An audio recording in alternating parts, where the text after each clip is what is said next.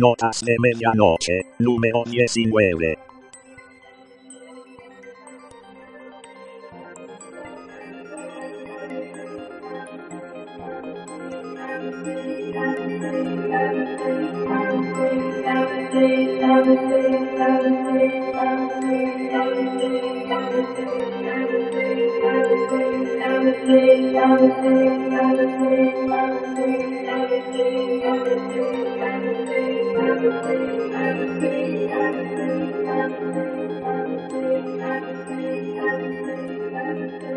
Buen día, tarde o noche.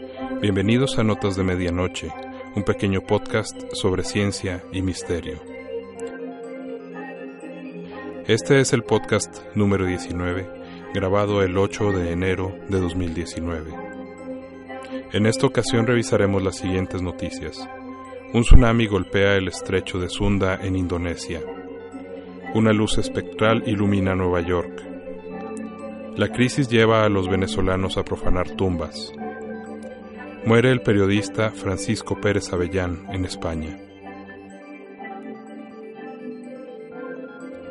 Iniciamos.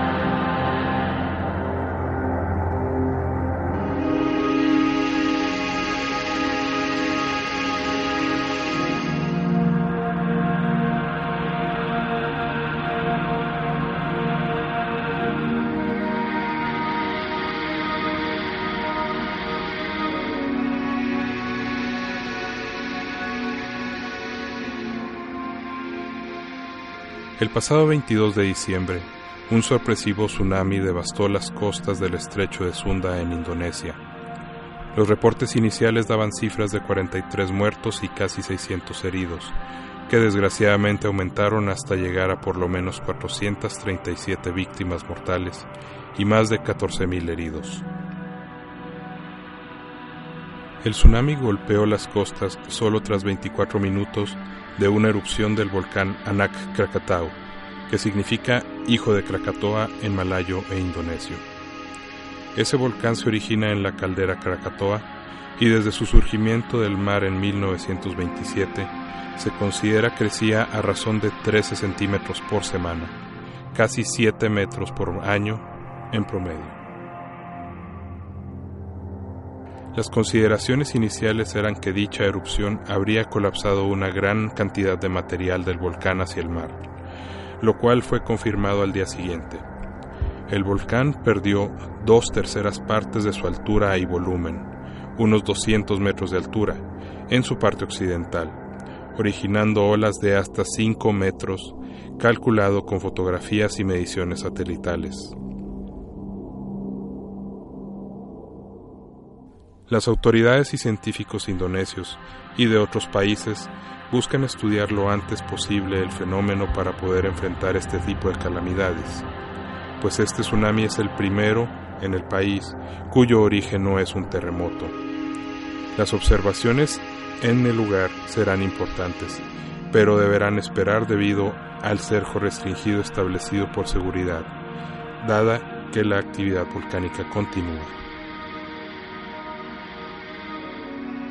La BBC británica reportó acerca de una investigación científica previa que habría hace algunos años determinado que la parte occidental del volcán sería la más propensa a desplomarse, así como predecía una altura de ola similar a la ocurrida. Este tsunami fue el segundo en importancia ocurrido en el pasado 2018 en Indonesia, tras el del 23 de septiembre en la isla de Célebes, que cobró la vida de 2.200 personas. La erupción más famosa del Krakatoa ocurrió en 1883, cobrando la vida de 36.000 personas también por un tsunami que arrasó todo el mismo estrecho de Sunda. La ceniza de esa erupción inició un invierno volcánico que modificó el clima de todo el mundo en los siguientes cuatro años, y en todo el mundo se reportaron nevadas y ventiscas sin precedentes.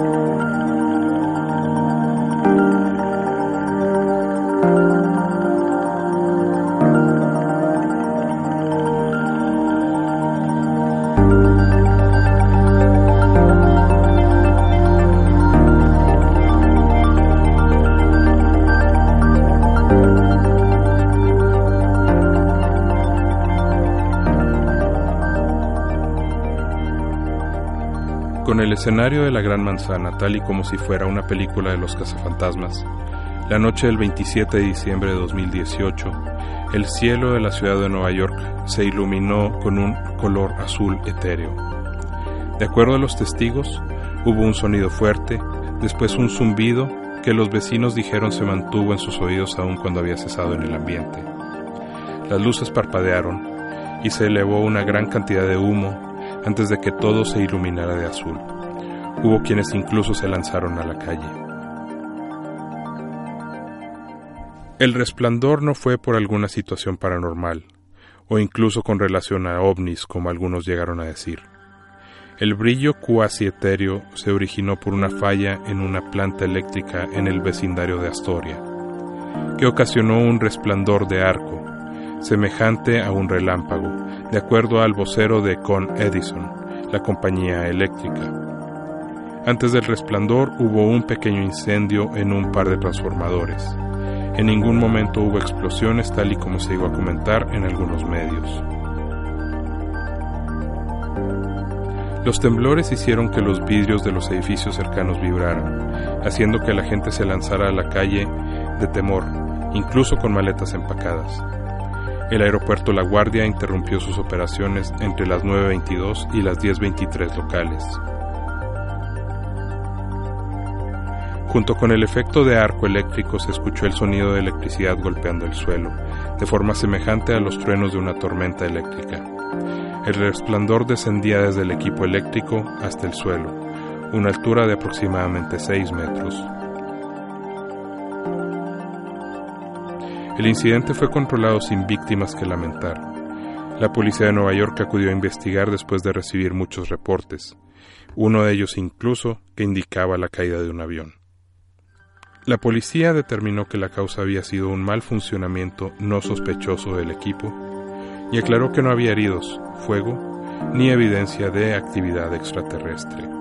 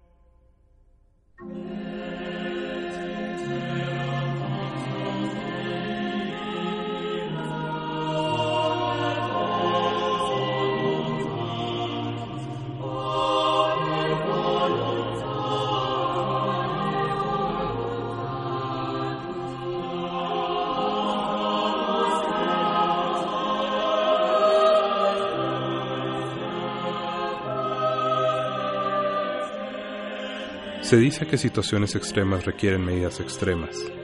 Desgraciadamente esto también ocurre en cuestiones de crisis económicas, que incluso se convierten en crisis humanitarias.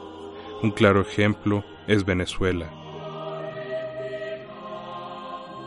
El pasado 27 de diciembre, la edición en línea de Newsweek publicó una nota informando que en el país sudamericano está ocurriendo un triste fenómeno debido a la apremiante situación económica. Los venezolanos están saqueando tumbas para buscar objetos valiosos enterrados con los cadáveres y poder venderlos.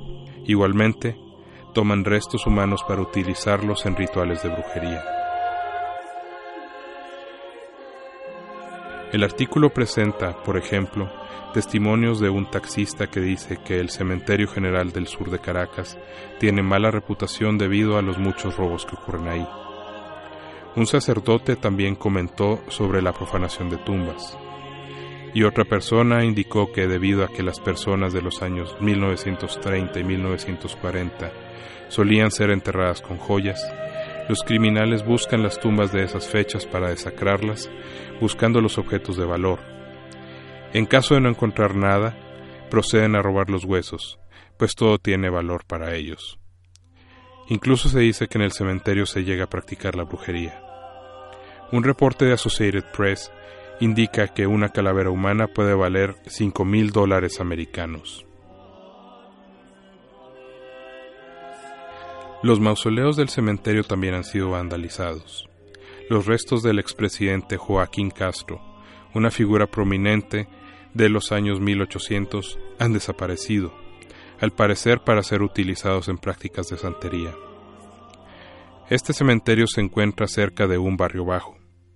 Los pandilleros vigilan las tumbas de sus muertos, y si descubren que han sido profanados, encuentran al profanador para matarlo, de acuerdo al testimonio de un enterrador. El cementerio del este de Caracas también tiene problemas, en ese caso de robo de lápidas con detalles de bronce, pues ese metal tiene buen valor de reventa.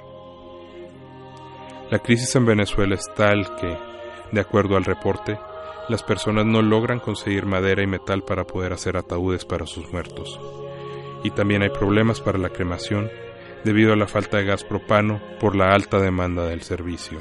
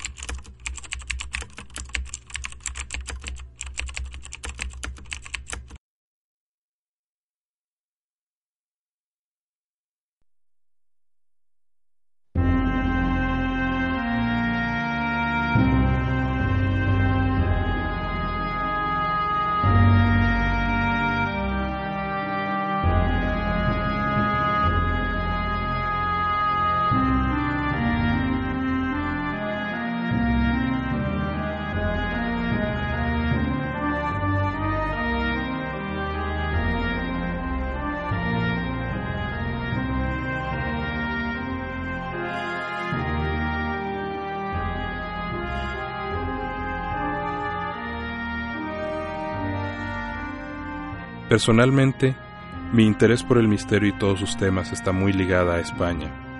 Un librito de fantasmas de la serie El mundo de lo insólito, publicado por Editorial Plesa, fue el que me metió de lleno siendo un niño a este mundo, así como algunas experiencias familiares. Ya como adulto descubrí la maravilla de los podcasts sobre misterio en España, y los devoro con ansia, como se puede notar en mi Twitter. Por ello lamento la muerte el pasado 28 de diciembre de Francisco Pérez Avellán, reconocido periodista de sucesos, como se le llama en España a la nota roja o notas policiales. Nacido en 1954, fue un periodista e investigador criminal. Desde muy joven buscó ingresar al diario Pueblo, reconocido en su tiempo, de donde pasó a Diario 16. Durante su carrera, Colaboró en diversos programas de televisión y escribió casi 30 libros sobre diversos crímenes en España. El más reciente llamado El vicio español del magnicidio, de Prim a Carrero Blanco, donde, de acuerdo a sus participaciones en televisión, radio y podcast para promocionar su libro, identificaba un patrón detrás de las muertes de cinco presidentes del gobierno español. Serio, sin cortarse nunca, siempre de frente ante las cámaras y el micrófono, pero siendo correcto y respetuoso, sin duda es una figura que se extrañará. Le sobrevive entre su familia su hijo, Francisco Pérez Caballero, también periodista e investigador. Descansa en paz, Francisco Pérez Avellán.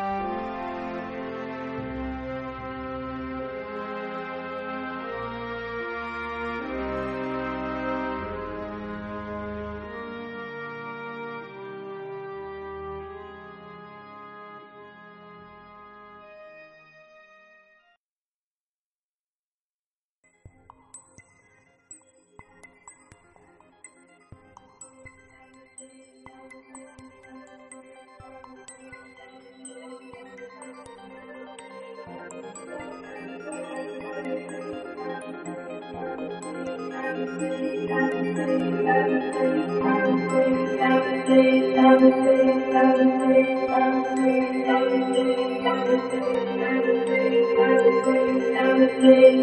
you.